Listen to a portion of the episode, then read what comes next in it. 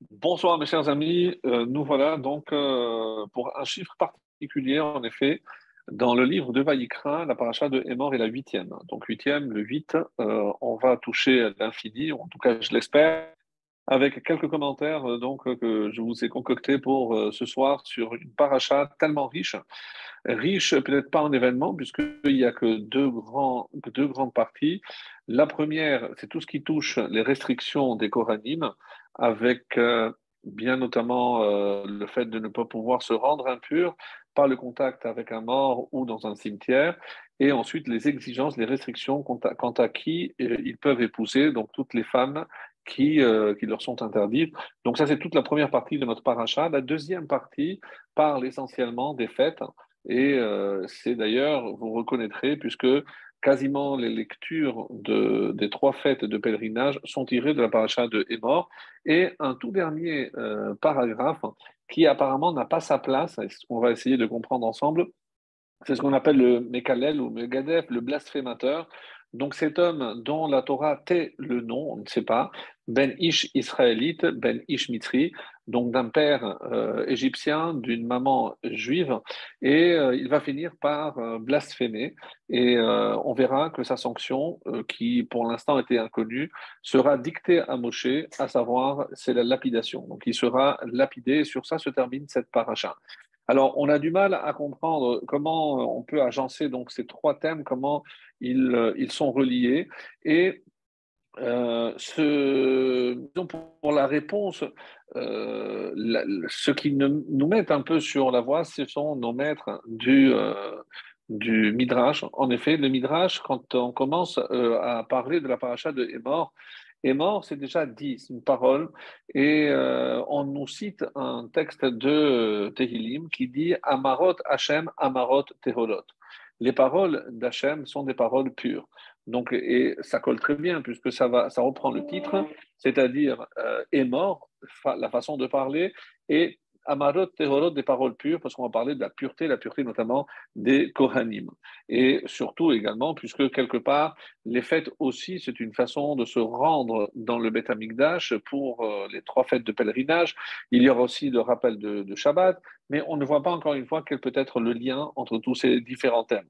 Alors, la différence entre mort, et c'est euh, un petit peu la, la nouveauté de la présentation de cette paracha qui euh, ne suit pas la façon habituelle de commencer. Vaïdaber Hachem el Moshe, euh, les morts. Dieu d'abord utilise des paroles dures, c'est-à-dire des paroles claires, et les morts, pour qu'il les répète, pour qu'il en parle aux enfants d'Israël. Mais même si Hachem s'adresse à Moshe de manière dure, Daber el Ben Israël, au Vaïdaber, mais pour transmettre au peuple juif les morts en parlant. Et ici, comme euh, le premier Rashi va nous le souligner, Vayom Hashem el Moshe est mort, dit, non pas par, mais dit au Kohanim Ben Aaron, Ve amarta lehem, et tu leur diras. Donc une redondance qui euh, va évidemment être expliquée par Rashi, se basant sur un commentaire de l'Akmara, et on va essayer de s'attarder aussi sur ce commentaire, ce début de paracha, qu'on ne comprend pas pourquoi cette redondance dit et tu diras, donc apparemment c'est la même chose, et pourquoi on a eu besoin de répéter deux fois. Alors, pour revenir un petit peu à quel peut être le lien entre les différentes parties de notre paracha, on a déjà vu les années précédentes, on va chaque fois essayer de présenter une nouvelle réponse, une nouvelle approche, comme ça va être le cas cette, euh, cette année. Donc, quel est le lien entre ces deux grands thèmes qui sont, comme on l'a rappelé, donc euh, tous, toutes les restrictions de, de- des prêtres, le Coran, et les, les fêtes, tout, tout le passage qui parle des fêtes d'Israël. Alors, quand je sais que le terme qui va servir de titre, c'est est mort, dit, et c'est, euh, comme on l'a expliqué, c'est Amira. Amira, c'est une parole douce, contrairement à euh, Dibour, qui est une parole dure, sévère. Alors, euh, pourquoi donc on utilise ici ce terme de est mort, de Amira? Pourquoi c'est une parole douce? C'est un petit peu, et chaque fois que l'on voit euh, une mauvaise conduite ou une mauvaise attitude de chez quelqu'un, on a le devoir de le rappeler à l'ordre. Donc, et ici, on nous dit comment entreprendre donc cette remontrance en quelque sorte, c'est par des paroles douces. Il y avait euh, justement une, une prof qui, euh, au début de sa carrière, hein, a commencé à mettre des appréciations mais qu'elle retenait. On a tous eu l'occasion de les lire euh, dans notre jeunesse. Peut mieux faire, euh, ne se concentre pas. Bon, alors que réellement, donc, et elle, avait rempli pendant 4-5 heures tout, le, bulletin et elle a appelé quelqu'un de plus expérimenté et lui a dit Sache que tu vas tout effacer parce que tu ne peux pas laisser ces commentaires. Je ah bon? Il a dit oui, parce que quand tu donnes quelqu'un une mauvaise note, ça se passe de commentaires. Donc, quelqu'un qui a eu reçu une mauvaise note, j'ai pas besoin de faire un commentaire encore plus cassant. Donc, sache que dans chaque commentaire, il faut que tu trouves toujours quelque chose de positif. Donc, c'est pas un grand ce c'est pas quelque chose de, de, nouveau. Nous, nous, on sait que chaque fois, et même la Torah, quand elle nous présente quelque chose, c'est toujours on commence par quelque chose de positif avant de parler de quelque chose de négatif. Alors, il y a un micro qui est ouvert.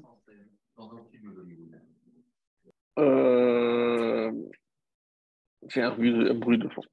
Donc, et euh, c'est comme ça, donc elle a tout refait, elle a toujours essayé de voir hein, le bon côté. Et euh, je est arrivé à une petite fille, euh, une petite fille qui, malheureusement, avait encore des plaintes de lacunes en lecture, en écriture, quelque chose de terrible. Et euh, évidemment, elle n'arrivait pas. Elle était pratiquement la dernière de sa classe et elle essayait de trouver quelque chose de positif. Donc, elle a fermé les yeux et elle a représenté le visage de cette fille avec ses petites bouclettes et avec toujours un sourire. Il lui a dit Tu es le rayon de soleil de notre classe. Continue à faire des efforts. Que euh, il a remis le bulletin, euh, elle, a raconté par la suite que le père a eu les larmes aux yeux en disant c'est la première fois que ma fille a une remarque positive.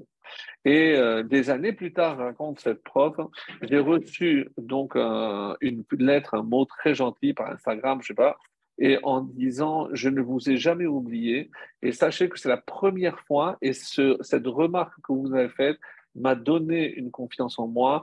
J'ai réussi, elle a avancé, elle a appris à lire, elle a appris, elle faisait des études pour, pour que l'on prenne peut-être la mesure de ce qu'un mot positif, c'est vrai qu'on en a parlé déjà souvent. Et d'ailleurs, c'est assez étonnant parce que même le Midrash, on dit mais pourquoi on parle ici de parole alors qu'il y avait euh, Kedoshim, l'hôtel Rachim ne va pas en colportant, Tazria Metzora, ça aurait été beaucoup plus euh, adéquat, on va dire, à, aux parachutes précédentes que à celle-ci.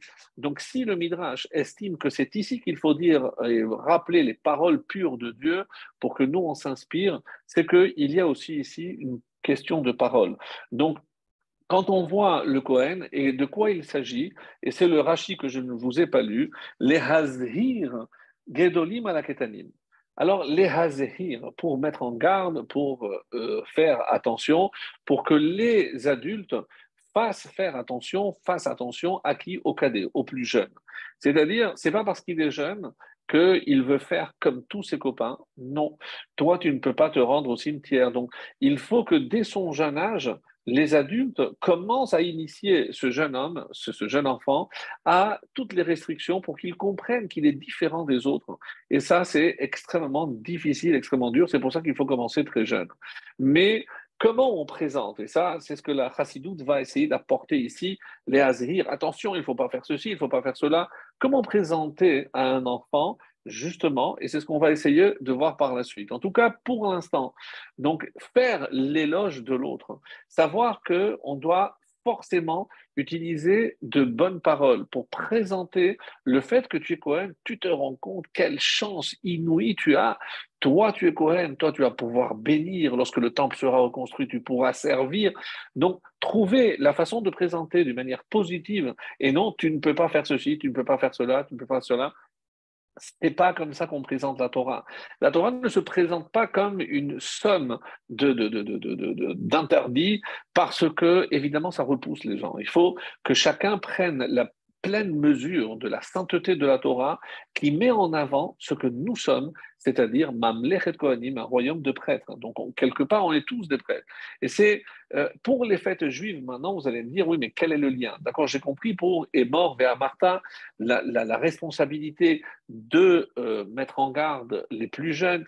Et les plus jeunes, comme on va le voir, c'est aussi cet enfant qui est en moi puisqu'il y a aussi un enfant en moi qui euh, veut continuer à faire ce qu'il a envie de faire, qu'on ne lui dise pas ce qu'il faut faire, parce qu'on a envie de s'amuser, parce qu'on a aussi envie d'avoir du bon temps et ne pas réfléchir à ce qui est euh, mon devoir sur Terre, en quelque sorte. Et de la même façon, je vais aussi transmettre à mon enfant, donc à, l'enfant qui est en moi, mais à l'enfant qui est à l'extérieur, c'est-à-dire à mon enfant. Mais pour continuer à faire le lien avec les fêtes, quel est le lien que l'on pourrait faire, parce que qui détermine la date des fêtes, et ça, comme vous le savez, c'était par le Sanhedrin, à travers le Sanhedrin, une fois qu'ils avaient accueilli ou recueilli le témoignage donc de ces personnes qui pouvaient se déplacer de n'importe où d'Israël pour marquer Rosh Chodesh, la, la la nouvelle lune, qui pouvait, à partir de là, indiquer la date précise où allait tomber la fête. C'est-à-dire que toutes les fêtes dépendent de la parole du Sanhedrin. C'est vrai, suite à euh, l'écoute de ce témoignage, mais lorsque le Sanhedrin disait, le Beddin, Mekoudash, Mekoudash, le mois a été sanctifié, ça veut dire qu'à partir de là, je peux fixer toutes les fêtes à venir. Autrement dit, c'est la parole qui va définir le temps, qui va, j'aimerais bien dire, éduquer le temps puisque c'est aussi inauguré. Le terme de Chanor, d'éduquer, c'est Chanouka, c'est aussi éduquer et inaugurer. Donc, qu'est-ce que ça veut dire éduquer le temps? C'est soit conférer à ce temps une dimension de sainteté, ou plutôt de dévoiler la sainteté qui est cachée à l'intérieur de chaque temps que Dieu nous a donné. Donc, et ça, comment, par quel biais je le fais? Par la parole. C'est-à-dire que je peux sanctifier le temps, je peux sanctifier la personne, puisque c'est moi qui vais dire à mon enfant, non, toi, tu es comme ça. Mais ça, c'est vrai pour n'importe quel juif. Lorsque je vois un juif avoir une mauvaise conduite, je dis, mais toi, tu es Ben Meller, toi, tu es fils d'Abraham, d'Israël et Yaakov. Comment tu peux te comporter comme cela? C'est-à-dire, qu'est-ce que je dois mettre en avant? C'est la sainteté qui est la sienne. Non seulement c'est un, royaume de près, mais Mamlech et Kohanim, mais Goy Kadosh. Mais tu es un peuple saint. Donc tu ne peux pas comporter comme les autres nations. Donc on, et c'est par la parole que je pourrais attirer justement à cette personne, à la Kedusha, à la reconnaissance de cette sainteté qui est à l'intérieur de lui, comme la sainteté qui se trouve à l'intérieur du temps et que je dévoile en sanctifiant le temps. C'est ça conférer donc cette dimension de sainteté, de simplement de spiritualité. Et c'est ça ce que. Alors, je peux comprendre parfaitement la fin de la paracha. Parce que si jamais cette parole peut créer, peut conférer de la sainteté, mais elle peut aussi, à l'inverse, eh ben, blasphémer. Et euh, c'est ce qui va se passer avec cet homme dont on ne connaît pas le nom, et la Torah va taire ce nom parce qu'il finira par blasphémer, et euh, on va émettre certaines lois concernant justement euh, cette façon de parler, Venokev, Shem Hashem, donc parce qu'on ne connaissait pas non plus la sanction, si quelqu'un littéralement trouve halal, il crée un vide par rapport au nom de Dieu, c'est-à-dire soit il utilise le nom de Dieu, d'après certains, il connaissait le Shem Améphorage, mais il l'utilisait pour lui, pour blasphémer, malheureusement, donc il va être lapidé. Donc, juste pour rappeler les origines de cet homme, donc rappelez-vous, lorsque, euh, on a parlé justement la semaine dernière, Moshe Rabbeinu est sorti pour voir ses frères et il voit justement qu'il y a un Égyptien qui est en train de frapper euh, un juif qui n'était autre que Datan, et il a compris par les coups qu'il est en train de donner qu'il euh, s'apprêtait à le tuer. C'est pour ça qu'il est intervenu avec le Shem forage. Mais pour quelle raison la Torah ne le dit pas? Qu'est-ce qui s'était passé? C'est que cet homme, euh, Datan, avait découvert que cet Égyptien avait jeté son dévolu sur sa femme, qu'il euh, avait abusé de cette femme, Shelomit Bad Divri, à elle on connaît le nom, et une fois qu'il a découvert que cet homme était allé avec sa femme, il l'a il, a, il a divorcé. Euh, qui a le micro? Il y a quelqu'un qui a le micro ouvert. Euh, donc, il a, il a divorcé de cette femme et il a épousé une autre. Et avec cette autre femme, euh, elle aura un autre garçon. Et dans la fin de la paracha ici, donc euh, à la sortie d'Égypte, qu'est-ce qui s'est passé? C'est que ce, cet homme-là, et ça c'est le Ben israéli, va se disputer avec le Ben Ha Mitri, parce qu'en lui disant, mais toi tu es un mamzer, tu n'es même pas juif. Alors il faut comprendre qu'avant le don de la Torah, évidemment, on suivait le père. Donc cet enfant, né de Shelomit Bativri, quoique juive, il était goy. Donc lorsque la maman a appris qu'elle était enceinte et que son mari ne voulait pas le reconnaître, donc, elle a tout fait pour qu'il se convertisse. Donc, et c'est pour ça que Rachid expliquera qu'il s'est converti. Mais pourquoi il est converti si la femme est juive? Non. Rappelons la, la règle que avant le don de la Torah, on était comme toutes les autres nations, c'est-à-dire l'enfant suivait le père. Après le don de la Torah, ça a changé et c'est à partir de ce moment-là que on a suivi donc la mère et non pas le père.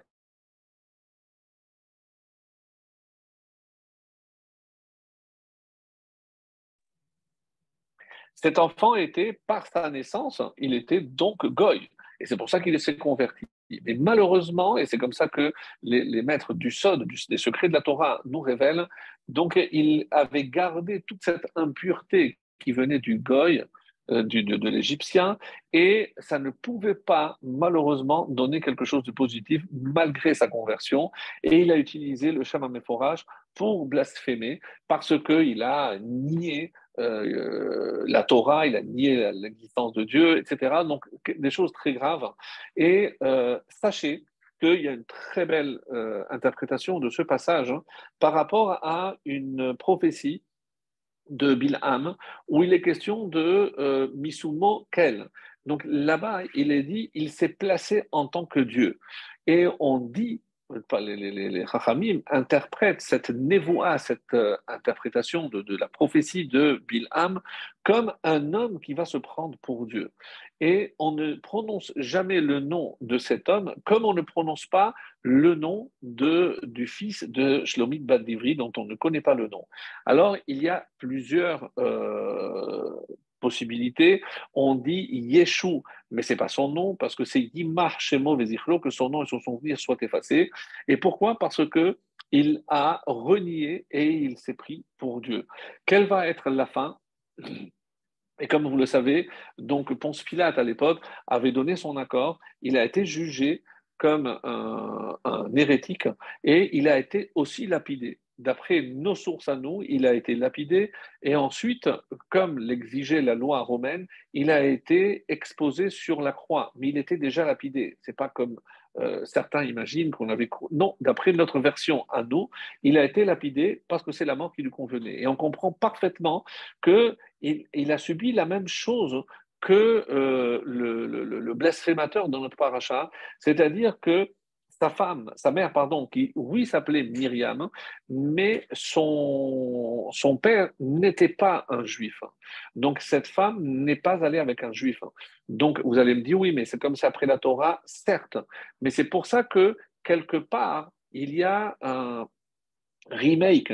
Et c'est pour ça que on dit, c'est rapporté, que le Gilgoul du blasphémateur est venu chez Yeshua et pour continuer à blasphémer comme c'est rapporté dans les parties censurées du Talmud, qu'il avait accès au Shem Améphorage, qu'il l'avait gravé à l'intérieur parce qu'il y avait les deux colonnes en sortant du temple, donc on oubliait. Lui, il l'a gravé et tous les miracles qu'on veut bien nous raconter étaient vrais. Il utilisait le Shem Améphorage pour faire marcher des boiteux, pour rendre la vue. Donc tout ceci, donc on ne met pas en doute, mais il utilisait le Shem Améphorage pour prouver sa grandeur, il a utilisé pour lui, et c'est pour ça qu'il a été banni d'utiliser le chemin de forage pour ça, vous imaginez. Donc, euh, on, dit qu'il est, il est revenu pour subir le même sort, et malheureusement, donc jusqu'à euh, la fin des temps, donc c'est ce mensonge qui tient, comme on le voit hélas jusqu'à nos jours, mais euh, comme si l'épisode du blasphémateur trouvait sa suite jusqu'à jusqu'à sa fin, on va jusqu'à la fin de Edom, bien sûr, où on verra malheureusement que c'est comme ça que euh, avait prévu peut-être pour dans ce Gilgoul faire un, un tikkun complet. En tout cas, malheureusement, on sait tout ce que le, christianisme a, fait euh, de comme mal au, peuple juif, et euh, c'est issu de la fin de notre paracha. Donc ça, c'était pour euh, juste dire un petit mot sur la fin de cette paracha. Maintenant, je vais revenir à ce qu'on avait dit, les hazir. Qu'est-ce que c'est les hazir On avait dit faire un avertissement. Attention, ne fais pas ceci, attention, ne fais pas cela. Alors, il est clair que euh, ça ne suffira pas. Ça ne suffira pas. Il y a une très belle histoire euh, que je pense que j'avais déjà racontée sur une jeune fille juive qui habitait à Vienne et qui, avait une voix exceptionnelle. Elle, euh, elle avait une voix d'opéra, vraiment quelque chose d'exceptionnel. Elle ne se produisait évidemment que devant des femmes. Donc, un chasseur de, de, tête, de, évidemment de, talent, a entendu parler, il s'est caché et il a dit Cette fille, c'est pas possible. Et il a voulu à tout prix qu'elle aille à Vienne. Je vais, te donner la notoriété, tu auras tout ce que tu veux. Une voix comme ça, il y en a une fois tous les 50 ans. Il faut absolument que tu viennes avec nous. Et euh, elle était euh, vraiment, elle venait d'une famille évidemment orthodoxe. Comment elle s'imaginait? Elle savait que si elle rentrait dans ce monde, c'était fini. Le Shabbat, elle allait perdre sa, sa, sa, sa, judaïté, etc. Et elle ne savait pas quoi faire. Donc on dit que euh, elle est allée voir. À l'époque, il y avait le Admour de Mikupishnitz, qui était Abraham Yoshua Herschel. Et donc, avec son père, ils sont allés la voir et il s'est entretenu avec elle. Il lui a dit Pourquoi tu cherches cela? Et elle a dit Parce que je veux la gloire. Il lui a dit Qu'est-ce qui se passe si moi je te promets que tu auras un fils qui t'apportera la gloire, même lorsque tu ne seras pas dans ce monde Eh bien, tu atteindras la gloire. Et euh, cette fille va grandir, elle a accepté, et euh, elle va se marier avec euh, un rave qui s'appelait Vosner, et ils auront un fils qui s'appellera Shemuel Vosner. Shemuel Vosner, pour ceux qui connaissent dans le monde orthodoxe, c'est un des plus grands décisionnaires de tous les temps. Il a laissé des œuvres magnifiques, des questions, des responsables, Chevet Lévi, où il a traité jusqu'à il y a quelques années encore toutes les questions et c'était une sommité incroyable, 130 ans après les événements que je viens de vous décrire. Et une fois, on a posé la question à Rav Vosner, mais est-ce que votre mère vous a raconté une fois ça? Elle m'a dit non, mais quand j'étais jeune et que je suis allé étudier, elle m'a dit va étudier et ne cesse d'étudier parce que tu ne sauras jamais le sacrifice que j'ai fait pour, pour toi. Donc c'est toute la seule allusion qu'elle avait faite. Ça, c'est le, le, le Rav Shlomo Vosner. Donc ce qui est intéressant dans cette histoire, hein, c'est on n'a pas, pas commencé à dire, mais comment toi, une fille bien, qu'est-ce que tu vas aller faire dans des théâtres, dans des opéras? Non. Donc, il a su, par des mots, encore une fois, présenter qu'est-ce que tu recherches, qu'est-ce, que, qu'est-ce qui te manque, qu'est-ce qui t'attire. Et moi, je vais te dire, dans la Torah aussi, tu peux avoir cela. Donc, si on avait ce discours pour nos jeunes d'aujourd'hui, vous imaginez, donc, euh, si on pouvait offrir aux jeunes cette contrepartie de tout ce qu'ils ont aujourd'hui avec les jeux, avec Instagram, avec toute cette perte de temps colossale. Et euh, évidemment, pour remplir la tête de tellement de bêtises. Et si on avait euh, la possibilité de tenir un discours pareil, c'est peut-être ce qui manque. Aujourd'hui, quel est le maître mot dans l'éducation? Et ça, tout le monde le dit, c'est l'amour. Donc, je ne peux pas commencer par des cris, par des remontrances, des, mais tu es un nul, comment tu te permets? Ça ne marche pas, ce discours. Ce discours ne marche plus. Et donc ça, je parle, je me parle à nous en tant que parents, en tant qu'éducateurs, en tant qu'enseignants. Ce n'est plus possible. Si je n'arrive pas à transmettre l'amour, je n'arriverai pas. Et à ce propos, euh, on, est un peu étonné de voir que dans la Torah, il n'y a pas de loi concernant l'éducation. Vous allez me dire, oui, il y avait Shinantam Levanecha, oui, c'est l'obligation d'enseigner la Torah. Mais est-ce que je suis obligé de faire manger cachère à mon fils ou c'est marqué? Donc vous allez dire, oui, mais c'est Mishum d'accord, mais est-ce que c'est la Torah qui me le demande? Non. La Torah ne me demande uniquement que de d'enseigner la Torah à mon fils. Alors, qu'est-ce que, qu'est-ce que j'apprends par ici, euh, par les mitzvot? Qu'est-ce que je dois faire pour le transmettre les mitzvot? Eh bien, évidemment, vous avez bien compris que ce n'est pas par la parole seulement que je vais demander ou exiger, mais c'est ce comment moi je vais transmettre. Alors, comment on peut mettre en garde des petits? Comment je vais lui dire non Ça, c'est on peut pas expliquer. Alors, euh, c'est comme ça qu'on que on, va nous dire, tu comprends, toi tu es un Cohen, tu ne veux pas aller dans un endroit, tu ne veux pas te marier avec tout le monde. et, et, pourquoi? Parce qu'un Cohen, même si aujourd'hui ça choque, mais il lui faut un mariage parfait. Donc ça doit être avec une femme parfaite. Elle ne peut pas alors c'est vrai, c'est un peu euh, choquant comme discours, j'entends parfaitement, mais comme toi tu as une exigence, et c'est ce qu'on va essayer d'expliquer, pourquoi finalement un, un, Cohen ne peut pas se rendre impur? Qu'est-ce qu'il y a de si grave, même si c'est pour un tzaddik, qu'est-ce qu'il y a de si grave?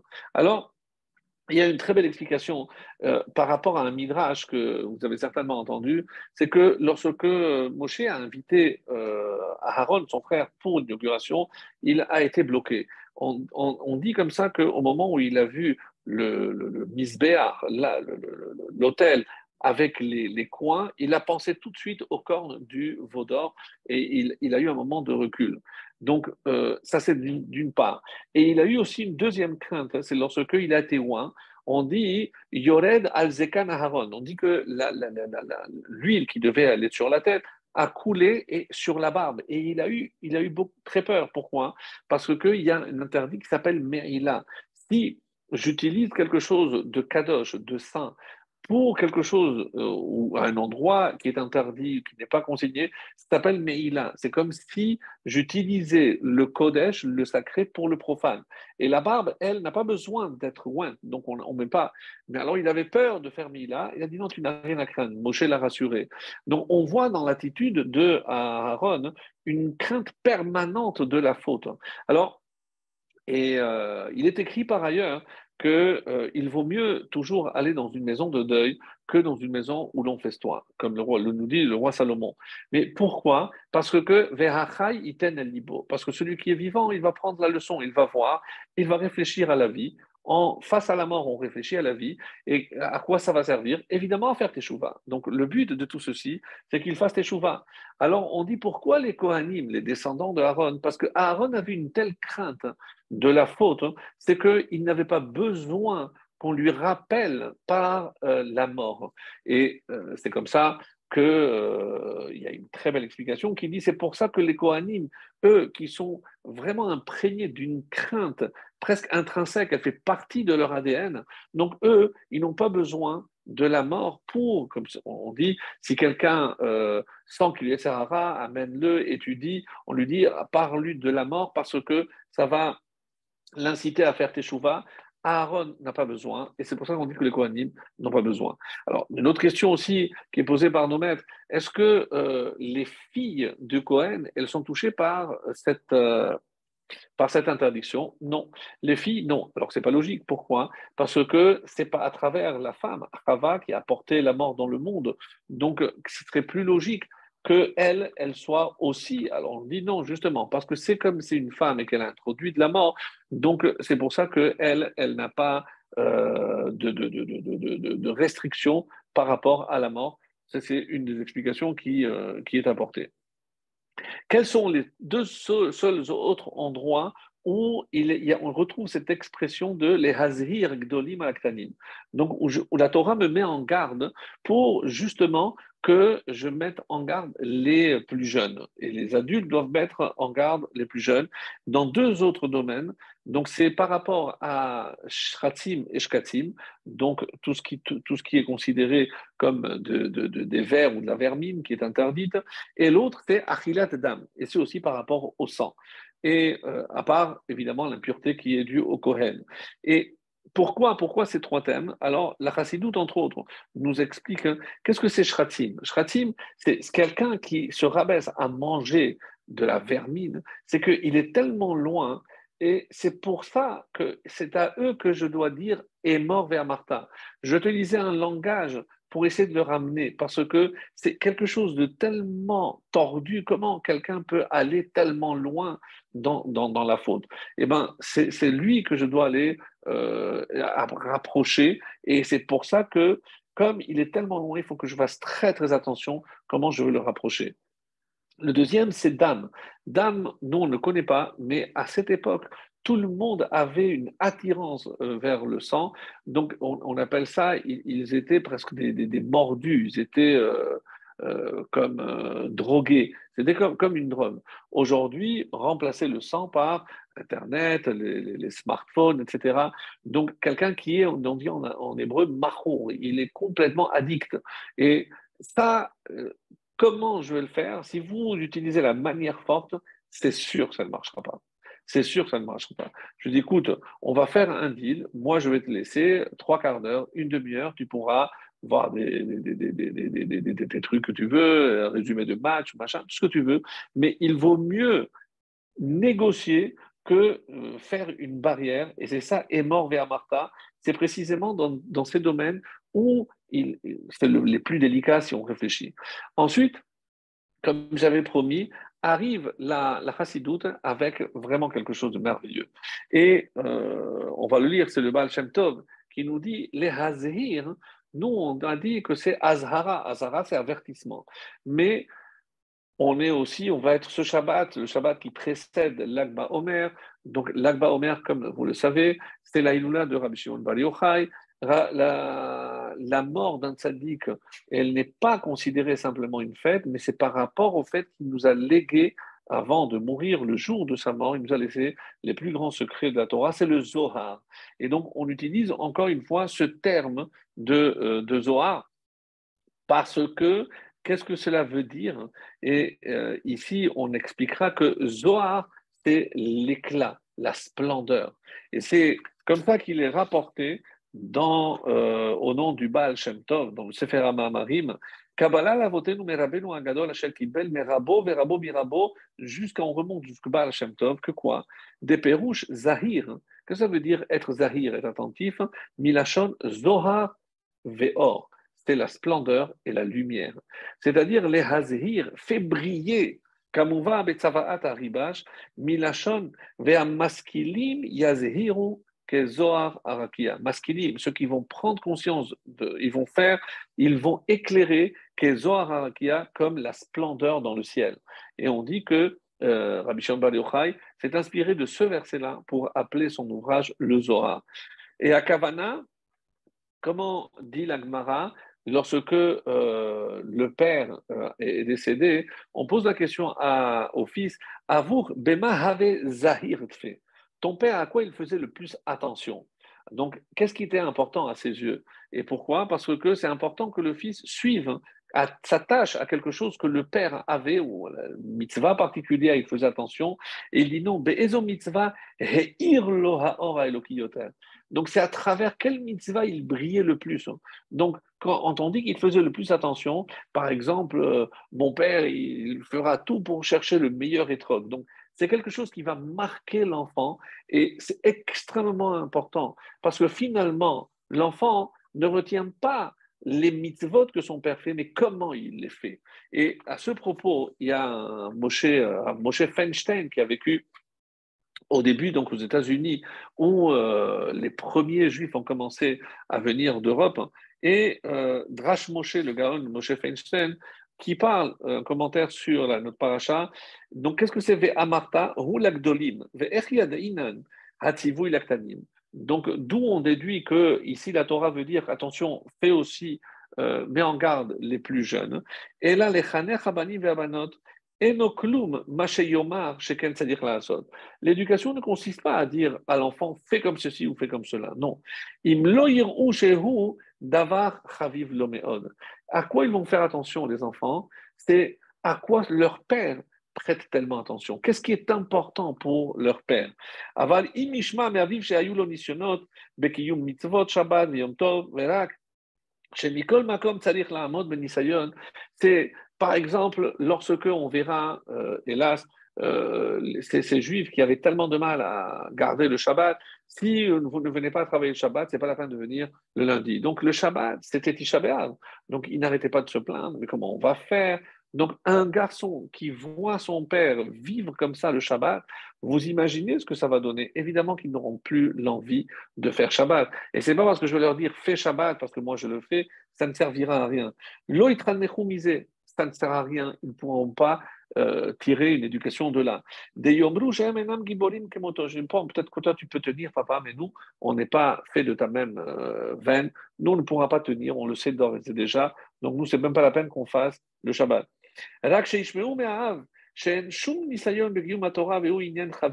Mais au contraire, il me dit Ah, Hachem, il nous éprouve, Baruch Hachem, on est content de faire Shabbat, et c'est pour prouver qu'on est fier d'être juif. Évidemment que tout va tenir dans le discours. Les deux font Shabbat, mais comment ça va être transmis aux enfants? C'est ça notre Torah, c'est comme ça que je vais évidemment les éduquer. Et c'est pour ça que il faut mettre en garde les adultes. Pourquoi? Un, pour les mettre en garde contre le Issour, contre l'interdiction. Et alors c'est quoi? Mais que le, c'est pas parce que je ne peux pas faire cela que je le ressens comme un poids, comme quelque chose de, comme un fardeau, mais quelque chose de chaviv. Et c'est comme ça. C'est pas que je vais dire à mon fils, fais attention. Non. Le fils va voir comment son père prête attention, comment il se tue pour faire cette mitzvah, et ça suffira. C'est comme ça qu'il va transmettre à son fils, et pas autrement. Et c'est comme ça qu'il faut comprendre. Donc, et c'est ça, à vous, c'est ça l'enseignement magnifique ici de, de, ce qui est dit. Donc, un quand on voit par exemple qu'un euh, père chirurgien, eh ben, c'était le cas dans, une chose, jamais il jouait, il faisait un sport, jamais il faisait Akba, il ne pouvait pas se permettre de, se faire mal un muscle ou autre, mais il avait besoin de ses mains pour opérer, c'était évidemment, il ne pouvait pas se blesser. Et euh, le fils, évidemment, c'est ce qu'il va retenir, comment mon père fait attention, parce que pour lui, ses mains sont importantes par rapport à ce qu'il doit faire. Les Havdil, par exemple, aussi, les, grands sportifs, hein. et, ils ont une diète, ils ont un rythme extrêmement strict, extrêmement sévère. Alors évidemment que si on voit, waouh, ils ne peuvent pas faire ceci, ils ne peuvent pas manger, ils ne peuvent pas sortir trop tard, il faut dormir, oui, mais c'est parce qu'eux, ils veulent atteindre ce niveau euh, dans leur sport qu'ils vont obligatoirement passer par toutes ces restrictions. Donc, c'est les Avdil, mais c'est comme ça qu'un Cohen doit transmettre à son fils. Tu te rends compte la chance que tu as, toi tu es Cohen, et c'est pas que tu ne peux pas, mais, parce que toi, tu vas pouvoir faire ceci et montrer avec euh, hélas avec beaucoup de, joie. Et à ce propos, il y a évidemment un, un exemple contraire, pour ceux qui s'en souviennent, on avait déjà vu, c'est à la fin euh, du traité de, Souka, on, on, nous dit que, euh, on, nous a parlé, puisqu'il y avait les, différentes gardes dans le, dans le et on nous dit qu'il y avait un incident un jour, euh, Tanoura Banan, on nous a enseigné que Maasebe Myriam Bad Bilga, donc c'est une fille qui s'appelait Myriam Bad Bilga, et Qu'est-ce qu'elle a fait? Elle a renié sa foi. Elle est allée, elle a épousé un officier des, des rois grecs. Et lorsqu'ils sont rentrés dans le dans le sanctuaire, elle prenait sa, sa, chaussure et elle frappait le misbéach en disant Lukus, Lukus, ad matayata Israël, lou, lou, jusqu'à quand vas-tu consumer tout l'argent et les biens d'Israël. Alors on a dit, mais pourquoi elle disait ça? Alors, et au moment où ils ont besoin de toi pour les sauver de leurs ennemis, tu n'es pas là. Et donc, lorsque les Chachamim ont entendu, ils ont dit Il y avait dans le sol du, du Beth donc des anneaux pour mettre, pour faire la shrita, donc dans une cavité. Donc c'est un anneau qui tournait, qui rentrait, on mettait la tête de l'animal et on retournait, et comme ça, elle était fixée.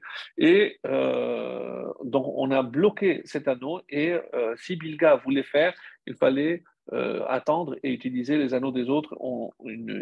Et ils ont aussi, Satmou et Tralona, ils ont obstrué, il y avait des sortes de niches, des, des, des, des armoires où chacun rangeait ses affaires, avec les couteaux et autres, ils ont bloqué, ils n'avaient plus le droit d'utiliser. On leur posait la question, et pourquoi Pourquoi ils ont tenu Pourquoi ils ont, ils ont, ils ont agi de la sorte, les Rachamim Et il y en a qui disent que chez Shohalavo, parce qu'ils tardaient à venir.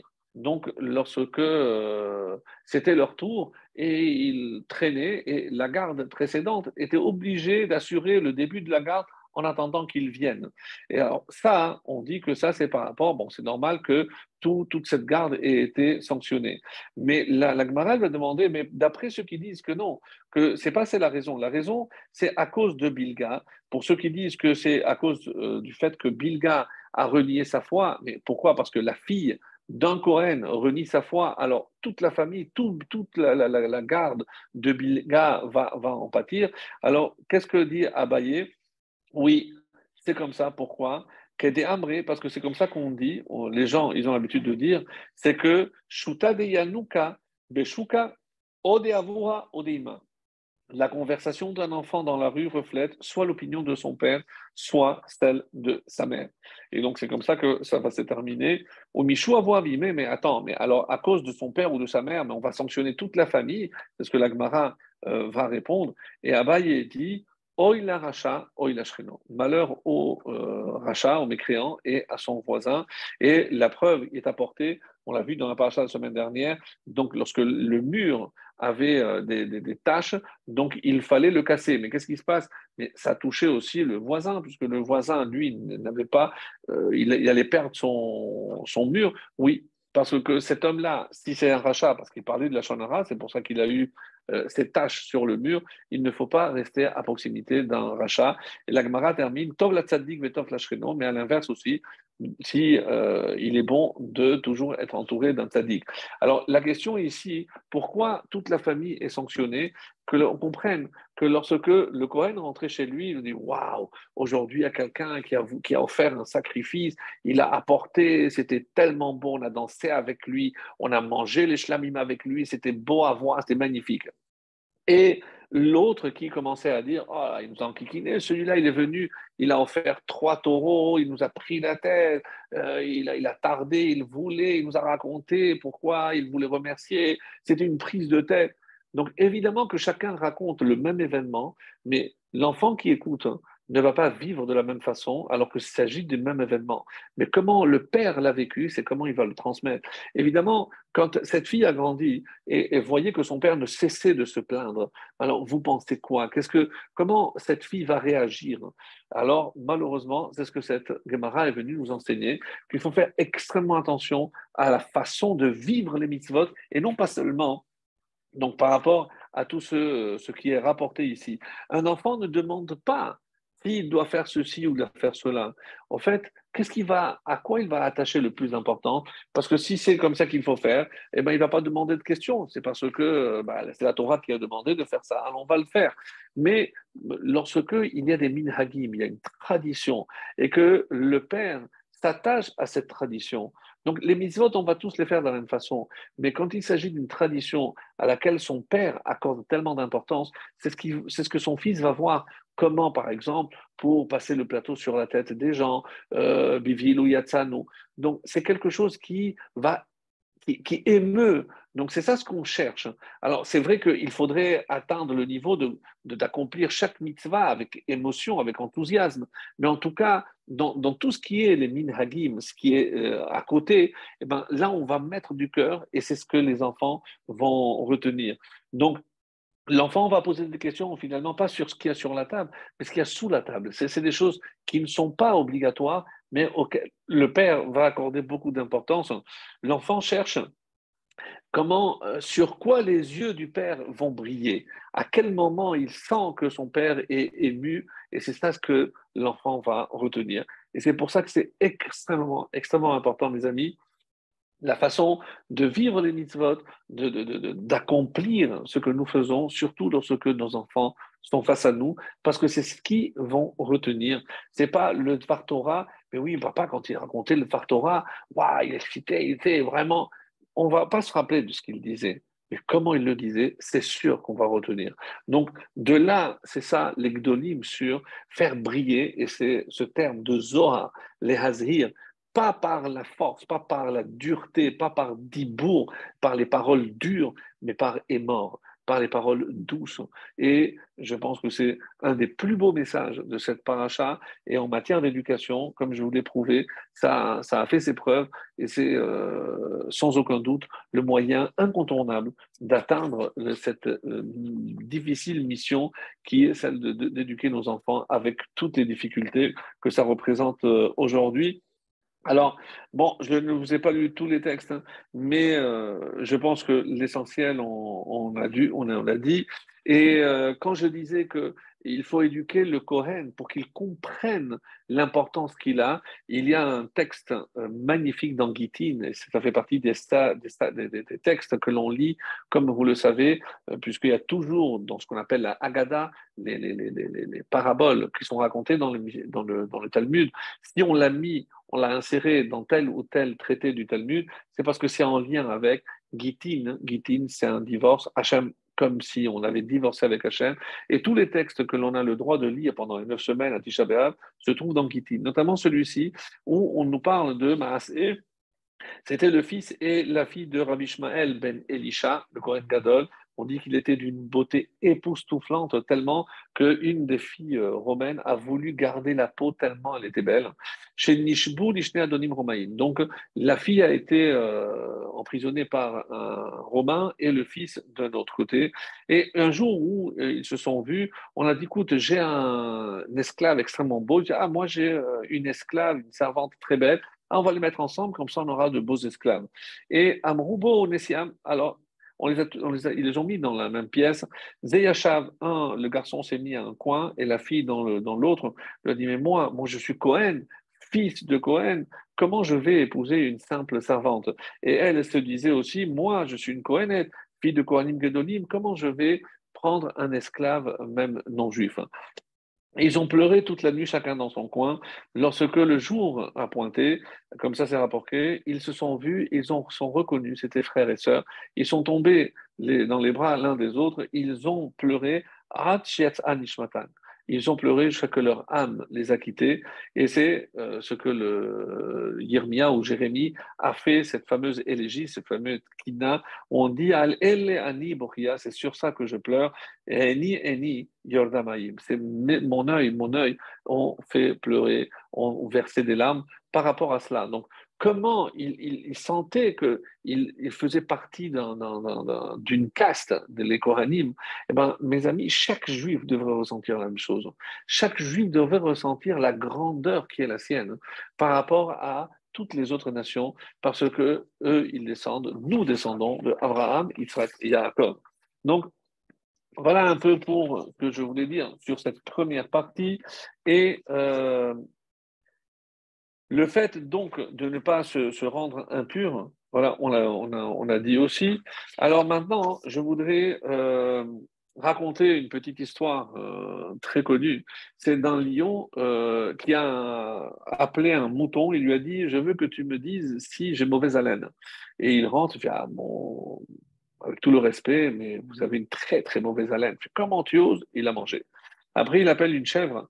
Et il a vu ce qui, s'est passé. Enfin, dis-moi alors la vérité. Oh, mais une odeur, moi, mon roi, magnifique. Je comment tu oses me flatter? Tu es menteuse, chèvre. Il a volé. Et après, il appelle un renard. Le renard lui dit euh, Mon maître, je suis désolé, mais je ne peux pas obéir à votre ordre. Ça fait déjà trois jours que je suis enrhumé, je ne sens rien. Alors, évidemment, pourquoi j'apporte ça? Parce que, dans le Midrash, on nous dit, et c'est dans le texte de la, de la de la paracha, Shor Ochesev Oez. Quelles sont euh, les, catégories que je peux euh, offrir sur le temple? Il y en a trois. Soit un taureau, Shor Ochesev, un mouton, Oez ou une chèvre. Donc c'est un petit peu pour la, pour, la petite histoire. Et pourquoi que ces trois catégories et chez les volailles ou Yona ou Benetor, donc les tourtereaux ou euh, les pigeons? Alors pourquoi? Et il y a un texte dans Kohelet magnifique euh, c'est le chapitre 3 de Coëlette euh, que je vous lis, euh, qui dit la chose suivante. Il y a plusieurs façons d'interpréter, mais voilà ce qu'on peut, ce qu'on peut dire. Coëlette, c'est le chapitre 3, c'est le verset 15. Alors, qui commence comme ça.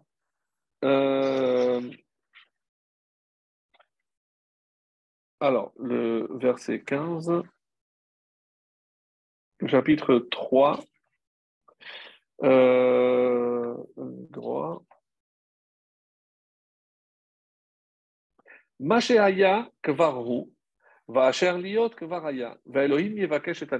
Voilà, c'est ce que dit le verset. Alors, une traduction possible, donc je vais vous donner deux traductions. La première, c'est ce qui déjà fut et, et ce qui doit être a déjà été, et Dieu recherche ceux qui fuient. Nirdaf, celui qui fuit.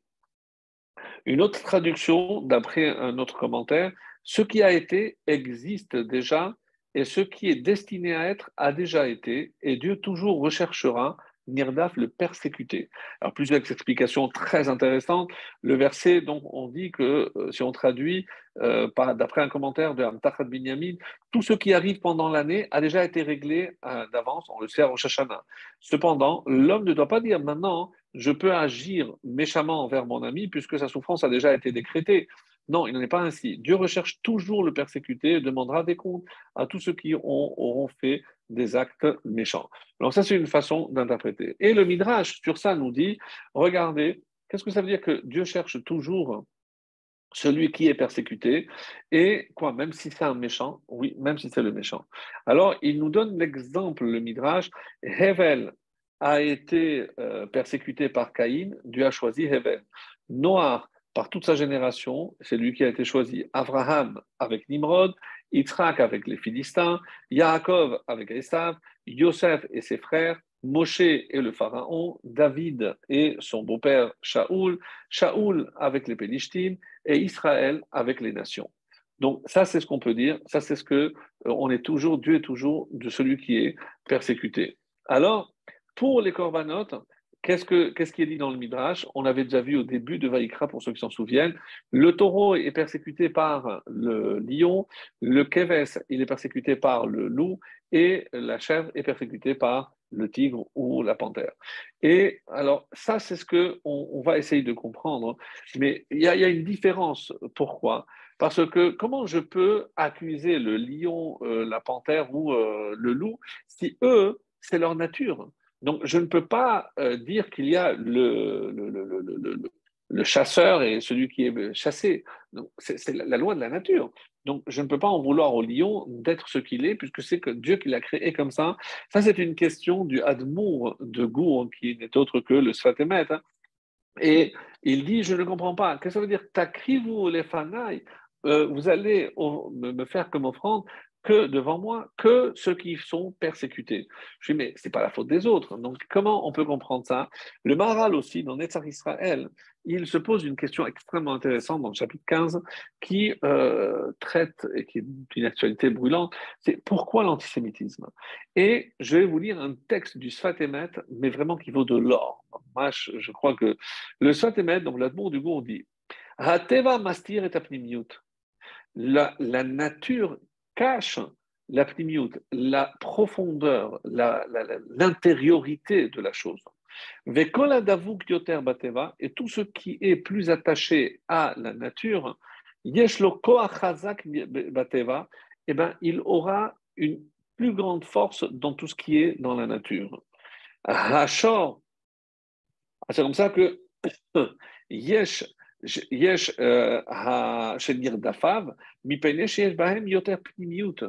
alors, le shor et le C, pourquoi euh, eux, ils sont nirdafim S'ils font partie de ceux qui sont persécutés, ça veut dire qu'ils ont une plus grande intériorité. La et c'est pour ça que la nature et ce qui représente la nature, c'est-à-dire le lion, le loup, etc., Mikol Sheken Benefashot, donc tout ce qui représente la nature auront une force sur ce qui, parce que c'est l'extériorité, sur ce qui incarne l'intériorité. Et c'est comme ça qu'il rajoute Mikol Sheken Benefashot Ben Israël. Et à plus forte raison pour ce qui est les, âmes des Béni Israël, Shehem Bene Olamaba. Nous, on fait partie du monde futur, donc on est attaché à tout ce qui est au-delà, huitième paracha, le 8, l'infini, pas ce monde, pas la nature, pas le Teva, pas le Seth. Et c'est pour ça que ce monde s'oppose fortement au Bdi Israël. Donc, un Sfat magnifique pour nous faire comprendre que si je veux essayer d'avoir une idée, je ne dois pas me considérer comme une victime. Au contraire, pardon, au contraire, si je me sens détaché de la nature, ça veut dire qu'il y a une, plus, une, profondeur, une intériorité qui est beaucoup plus importante en moi. Et c'est comme ça qu'il dit dans ou le chapitre 43, Ve'atem aedai Vous, vous êtes mes témoins. C'est la mission d'Israël. Les témoins de quoi? Les commentaires disent Les haïd chez Hachem, qu'est-ce qu'on est venu témoigner? Que c'est Hachem qui est Mechaye ou Mehave, qui donne vie et qui donne existence à tout ce qui existe. Donc, tout ce qui existe, c'est la parole d'Hachem. Et c'est comme ça à quoi ça ressemble? Imaginons que ce soit un endroit, ça peut être une communauté, ça peut être euh, à l'hôpital, peu importe l'endroit, au gouvernement, que tout le monde est corrompu. Alors, évidemment, euh, tout le monde fait partie du système arrive quelqu'un avec, on va dire, un, sens de l'honnêteté un peu supérieur aux autres. Alors, comment il va être accueilli par les autres? Évidemment, il va être banni, il va être honni, il va être haï, il va être rejeté, mais qu'est-ce qu'il vient nous casser les pieds, celui-là? De la même façon, lorsque tout le monde est dans l'obscurité, et c'est comme ça que nous on appelle Or la arrive Israël avec sa lumière. Évidemment qu'Israël ne peut pas être bien accueilli pour, pour la simple et bonne raison, c'est que, comme certains n'ont pas manqué de le dire, ils vont apporter la conscience dans le monde. Donc, quelque part, on, vient déranger un, monde où tout est mensonge, où tout est illusion, et nous, on vient avec une vérité, on vient avec une lumière particulière, évidemment qu'elle dérange. C'est comme ça que le Maharal nous dit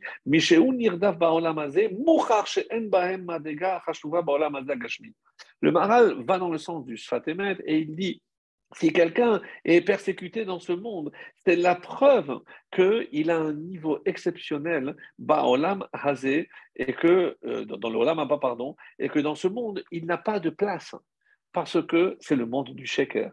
Et si nous, nous essayons d'incarner la vérité, eh ben, il faudra beaucoup d'efforts. Et c'est pour ça, comme le Sufatemat dira, Ima des photos. Mais qui c'est qui nous pourchasse, nous ici? C'est le Yetzerara. Alors, Ochacha Shata Kadosh ne, ne dis pas tu es faible. Rappelez-vous l'histoire d'Abaye euh, lorsqu'il a vu ce couple qui finalement n'a rien fait, vous a rapporté dans la Gemara. Alors il lui a dit, et c'est Yahonavi qui lui a dit non, plus quelqu'un est grand, plus son Yetzara est grand. Donc tu n'as rien à craindre. Donc toi tu es grand, c'est pour ça que tu as un Yetzara plus grand. Donc c'est la preuve haute chez le Kedusha chez Yeshba. Donc si on considère qu'aujourd'hui, eh ben, le Yetzirah est très présent parmi le peuple juif, hein, c'est la preuve de sa grandeur. Et c'est pas se dire, ah regardez, ils sont tellement loin, jamais, shalom, les hazir, mettre en garde des paroles douces, la lumière. C'est vrai que c'est un discours extrêmement chassidique, mais est-ce que ce n'est pas le, vrai message de cette paracha qui est mort, donc toujours avec des paroles douces.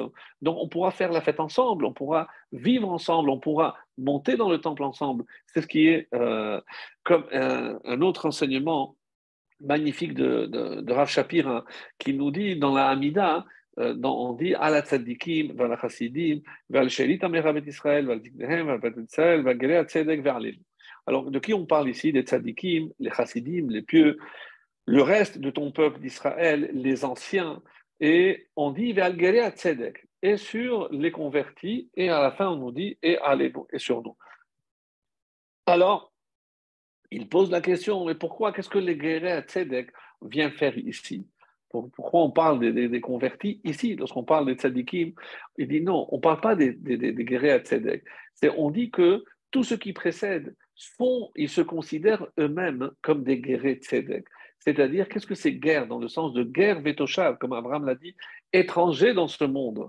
Donc, un vrai tzaddik, celui qui se sent étranger dans ce monde. Il sait que sa vraie place, c'est dans le Olam Abba. Il n'est que de passage. Il va profiter de ce passage parce que c'est un passage obligatoire. Mais il ne va pas s'attarder à tout ce qui est éphémère, tout ce qui est illusoire. Et c'est ça la bracha que l'on fait. Garim, on est des guérim, on est des étrangers dans l'amazé, guerre vétoshav. Parce que nous, on ne peut pas s'adapter à un monde qui est géré par le mensonge, par la corruption, par tout ce qui brille, parce que Certainement pas. Donc, tant que je me considère comme un étranger, eh ben, j'aurai ma place. Et c'est comme ça que si tu penses que tu as eu des malheurs dans ta vie, et il n'en manque pas malheureusement, sache que c'est la preuve de ta grandeur, de la grandeur de ton âme, et certainement pas, certainement pas de, de l'inverse. Alors, de on nous dit, et je voudrais terminer sur, euh, ce, passage euh, aussi très très beau. Alors, il, me semble que j'ai oublié un, commentaire, mais euh, non, je pense que je, je pense l'ai déjà lu. Alors, il y a ici dans le, passage d'Agmara, oui, c'est ce que je voulais dire. Et ce sera notre conclusion. Il y a un passage très dérangeant dans notre, dans notre paracha à part les restrictions et tout le respect que des prêtres, les restrictions sur le mariage, il y a des restrictions au sujet des défauts physiques. Et ça, c'est vraiment très, très dérangeant. Alors, par là, Aaron dit, un homme parmi tes descendants, à travers la génération qui aura un défaut physique, hein, eh ben, il ne peut s'approcher de l'autel pour offrir le pain de Dieu. Alors, et euh, un homme ayant un tel défaut, euh, il ne convient pas qu'il s'approche. Et on dit euh, de quel type de défaut? Alors, très étonnant, donc je vous lis directement, il y a plusieurs traductions. Un homme dont les sourcils sont tellement longs qu'ils s'étendent au-dessus des yeux. Il y en a qui disent les sourcils sont tellement longs qu'ils se touchent. Donc ça, c'est considéré par certains comme un défaut. Ou alors avec un, voile blanc, à cataracte. Ou avec un mélange de couleurs, par exemple le blanc de l'œil couvrant une part de l'iris.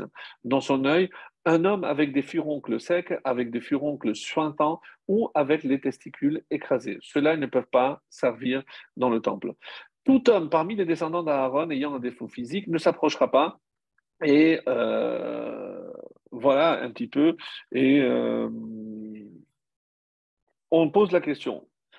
Quand on parle euh, d'un homme qui a un défaut, euh, est-ce qu'il est minimisé pour cela? Certainement pas. Donc le défaut, c'est pas de son fait. Comment on peut imaginer qu'il n'a pas sa place dans le temple.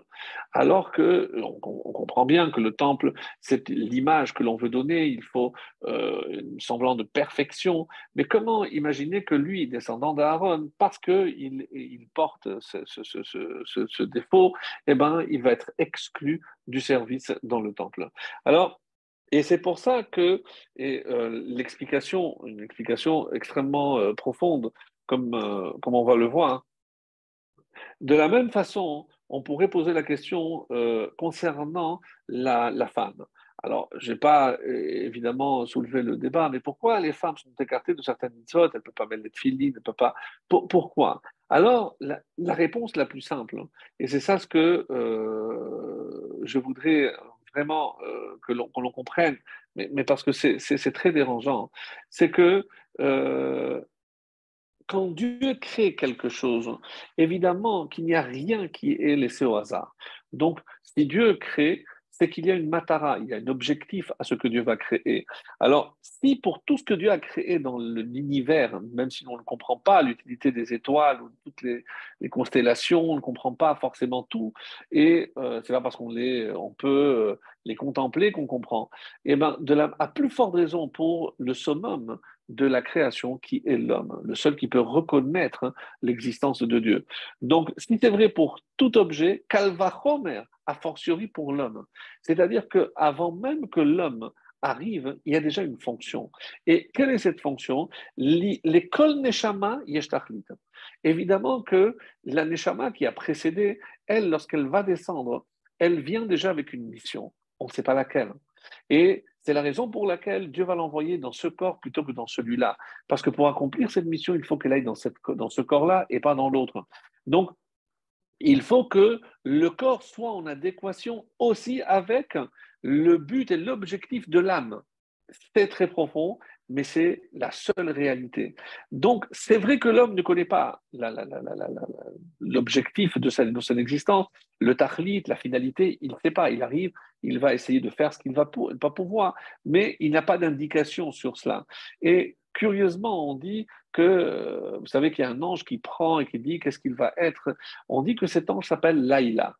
Laïla, pourquoi? C'est celui qui donne des forces à celui qui va dire s'il est fort ou pas. Et pourquoi c'est Laïla? Laïla, c'est la nuit. Oui, parce que c'est l'obscurité. La seule lumière se trouve, est-ce que cet homme va être un rachat ou un tzaddik? Et ça, à Kol Bide Chutz Mirat Ça, c'est l'homme qui va décider. Ça, c'est pas décidé d'en haut si on va, on va entreprendre cette voie-là ou cette voie-là. Alors, dans, Rosh Hashanah, que je ne vais pas vous lire, euh, à la, page 11, là-bas, on dit que Dieu consulte le, corps et l'âme avant de l'envoyer. Donc, ils savent parfaitement quelle est la mission, et c'est en fonction de cette mission qu'ils vont, qu'ils vont descendre. C'est selon le désir de telle ou telle âme et de tel ou tel corps. Dieu consulte. C'est comme ça qu'on dit assez Adam, Dieu a consulté toutes les forces, mais les forces qu'il va mettre, qu'il va faire descendre. Maintenant, à la question est pourquoi une femme est écartée? Pas parce qu'elle est comme ceci ou comme cela, mais pas du tout. Parce que l'homme, pourquoi il est obligé de mettre une Parce que l'âme qui est descendue dans cet homme a l'obligation, dans sa, finalité, eh ben, il doit faire ces mitzvot-là pas par rapport à homme ou femme, mais par rapport à l'essence de l'un ou de l'autre, c'est-à-dire sa neshama. Selon la nature de sa neshama, ben, c'est le corps qui va rentrer, et c'est, est-ce que c'est Zachar ou Nekeva? Comment ça va décidé? C'est en fonction de la nature de l'âme. Et c'est comme ça que l'âme ira chez le corps d'une femme ou le corps d'un homme en fonction de cette finalité. Alors, euh, maintenant, je peux, dire, maintenant, quand j'explique le mot moum, moum, c'est euh, un défaut. Et c'est ce qu'on appelle en français un palindrome. C'est-à-dire, je peux le lire dans un sens et je peux le lire dans l'autre. Généralement, lorsque je peux, j'ai un palindrome, comme c'est le cas ici, c'est le signe d'une perfection. Alors, comment un terme qui désigne une imperfection peut être parfait? Eh bien, Sachez que la valeur numérique est très révélatrice, même, même 40, 40 et VAV 6, 86. Et qu'est-ce que c'est 86 86, c'est Elohim. Et Elohim, c'est Hateva, c'est la nature. Qui c'est qui a fait ce défaut dans la nature de tel ou tel être? C'est Akadosh Donc, c'est évident que c'est dans un sens positif. Alors, pourquoi? Parce que, en règle générale, quelqu'un qui a ce défaut, eh ben, il est plus enclin à la anava, à la modestie, au bitoul, il saura plus s'annuler. Donc, comprendre que si Hachem a affublé telle ou telle personne de tel ou tel défaut, il ne faut pas voir ça comme un châtiment, parce qu'on on, s'empresse toujours de tirer des conclusions. C'est sûr que c'est un châtiment si Hachem a fait un tel comme ceci ou un tel comme cela. Haz shalom, qu'à Dieu ne plaise. Et pourquoi, avant de terminer avec une histoire extrêmement belle, pourquoi donc un Baal Moum Parce que, dans le temple, il y avait deux types de avoda. C'est la avoda c'est par exemple euh, offrir les sacrifices là où tout le monde voyait, et il y a ce qu'on appelle avoda pnimite. Il y avait un service qui était à l'intérieur. C'est qu'une fois qu'on avait fait le sacrifice, quand est-ce que le peuple était pardonné? C'est lorsque les Kohanim mangeaient. Les Kohanim qui avaient un défaut ne pouvaient pas exercer à l'extérieur, mais ils pouvaient parfaitement exercer à l'intérieur. Et c'est comme ça qu'il est dit si on essaie de comprendre, c'est la réponse du Tzemar Tzedek, donc euh, descendant du Baal Tov, un des, maîtres, des élèves. il y avait deux types de, travail, chitzonit ou pnimit. Kapara, les korban, c'est pour apporter l'expiation à celui qui a porté le korban. Comment? Par le sacrifice sur le misbeach ha-chitzon, il est appelé le misbeach extérieur.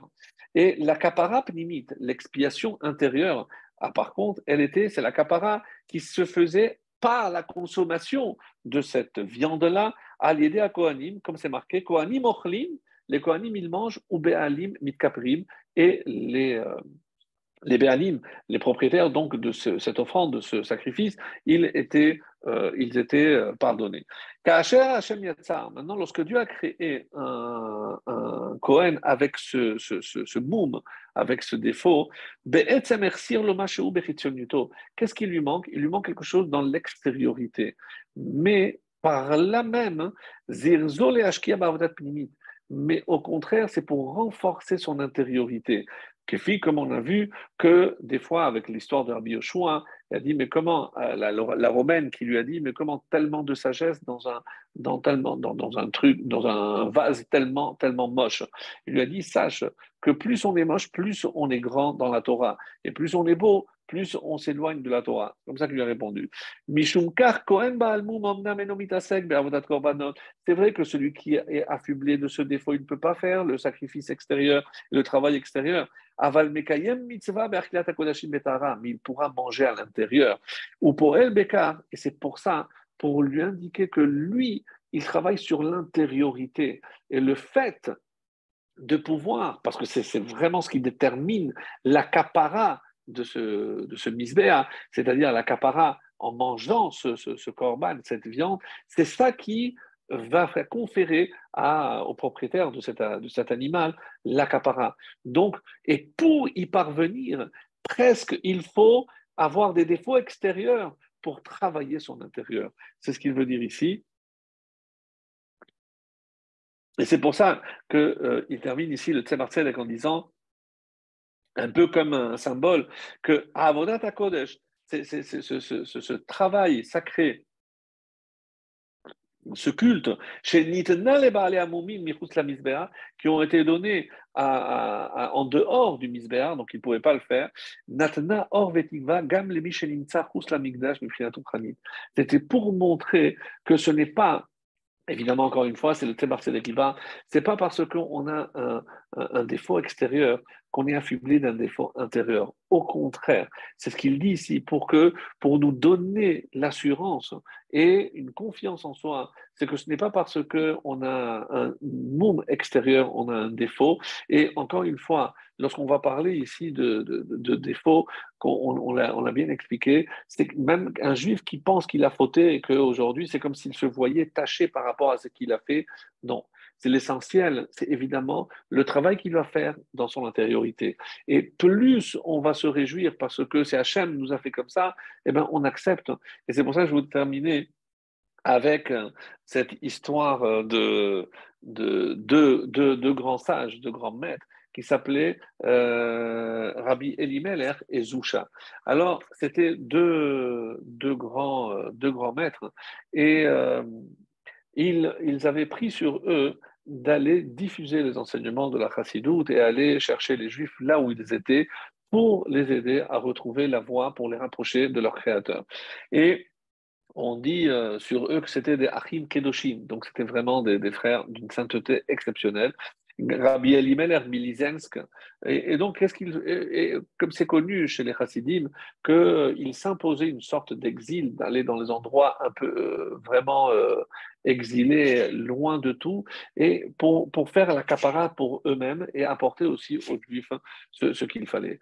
Et ils arrivent dans un endroit, et euh, évidemment, ils sont mais qu'est-ce que vous êtes venu faire ici, euh, qui vous êtes, etc. Et ils sont arrivés donc dans un village et ils n'ont pas eu le temps de, de se faire inviter. Ils sont allés à la bête Knesset de cet endroit pour essayer de passer la nuit et malheureusement, euh, il y a un, officier qui les a attrapés, il a vu qu'il y avait des gens ici qui n'étaient pas connus et, et il les a mis directement en prison.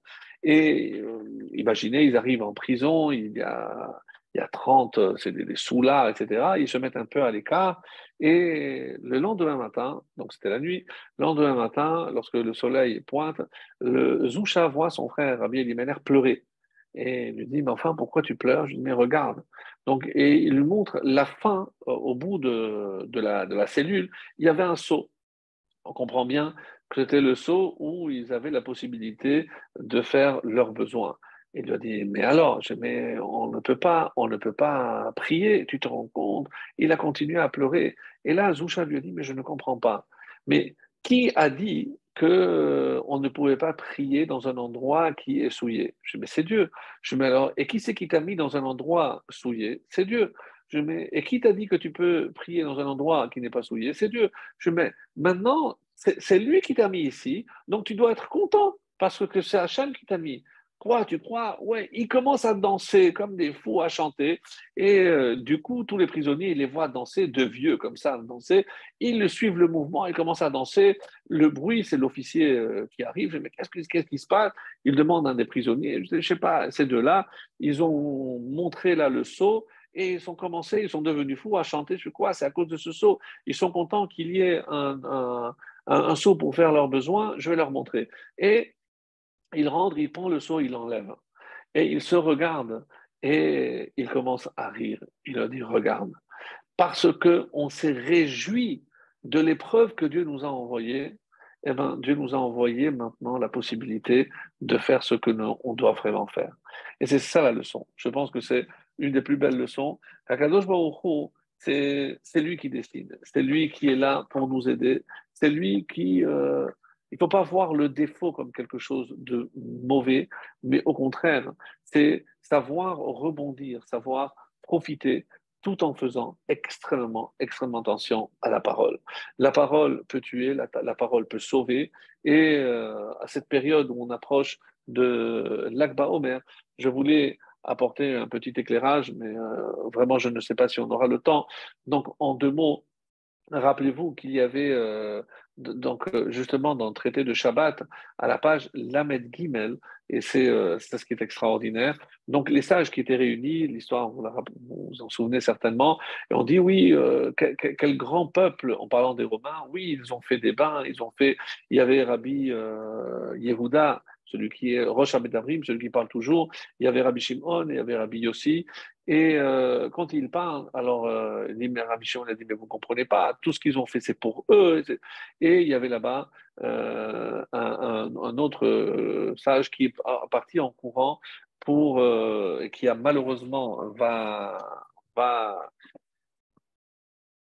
dénoncer ce qui s'était passé, peut-être pas volontairement, et euh, malheureusement, donc c'est comme ça que Rabbi Yehuda, qui a, ah, voilà, il s'appelait Yehuda Ben Gerin. Et, euh, donc, du coup, euh, celui qui a parlé favorablement, il va être hissé. Celui, il y a Rabbi aussi qui s'est tu, il va être envoyé à Tsipori. Et euh, Rabbi Shimon, qui a parlé du mal contre les Romains, eh ben, il va être euh, envoyé à. Il va se cacher 12 ans dans, dans, la grotte.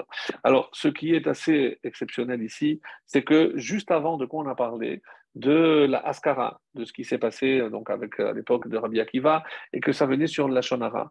Et qu'est-ce que, qu'est-ce que ça vient faire ici, on va dire pour une sorte de conclusion, avant euh, la semaine de l'Akba Omer, pour que l'on réfléchisse à une chose, mes chers amis, c'est que tout a commencé lorsque on dit que Yehuda, Yehuda bar Ilai, c'est qui Yehuda? C'est Yehuda, le frère de Yosef. Yosef, il s'est tu. Il s'est tu quand, euh, comme ça a apporté dans le Marcha et autres, que lorsque les frères lui ont dit ton serviteur, il n'a pas dit ce qu'il euh, aurait dû dire. Non, ne parlez pas comme ça. Euh, il parle de son père, il n'a rien dit. Et lorsqu'il aurait dû se taire, il a parlé, il a rapporté les propos de ses frères. Yehuda, on dit c'est celui qui parle de premier, parce que c'est lui qui va prendre la défense de Binyamin, c'est celui qui va dire euh, venez, on va, le, vendre, etc. Yossi, Yerbi Yosef, donc euh, Yosef, euh, c'est celui qui s'est tué, et Shimon, Shimon, rappelons, c'est celui qui a dit à Lévi voilà, il n'est pas la chalomot, alors on va le, punir. Donc il a trop parlé, euh, Rabbi Shimon.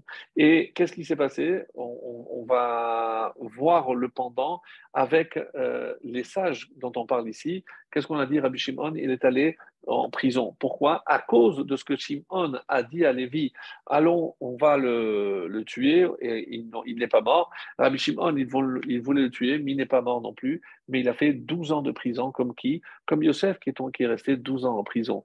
Donc il y a un parallèle magnifique donc, de tout ce que l'on peut regarder combien de générations séparent un événement de l'autre, mais tout ceci par rapport à la parole. Donc c'est pour montrer encore que si on arrive à euh, l'Akba Omer et que Rabbi Shimon nous a donné le Zohar, la splendeur, c'est surtout la splendeur dans la parole, qu'on ait toujours des propos positifs, qu'on puisse toujours euh, éclairer le monde par la bienveillance, par la bonté, pour que Hachem nous réponde et nous envoie la splendeur dans le troisième temple très vite.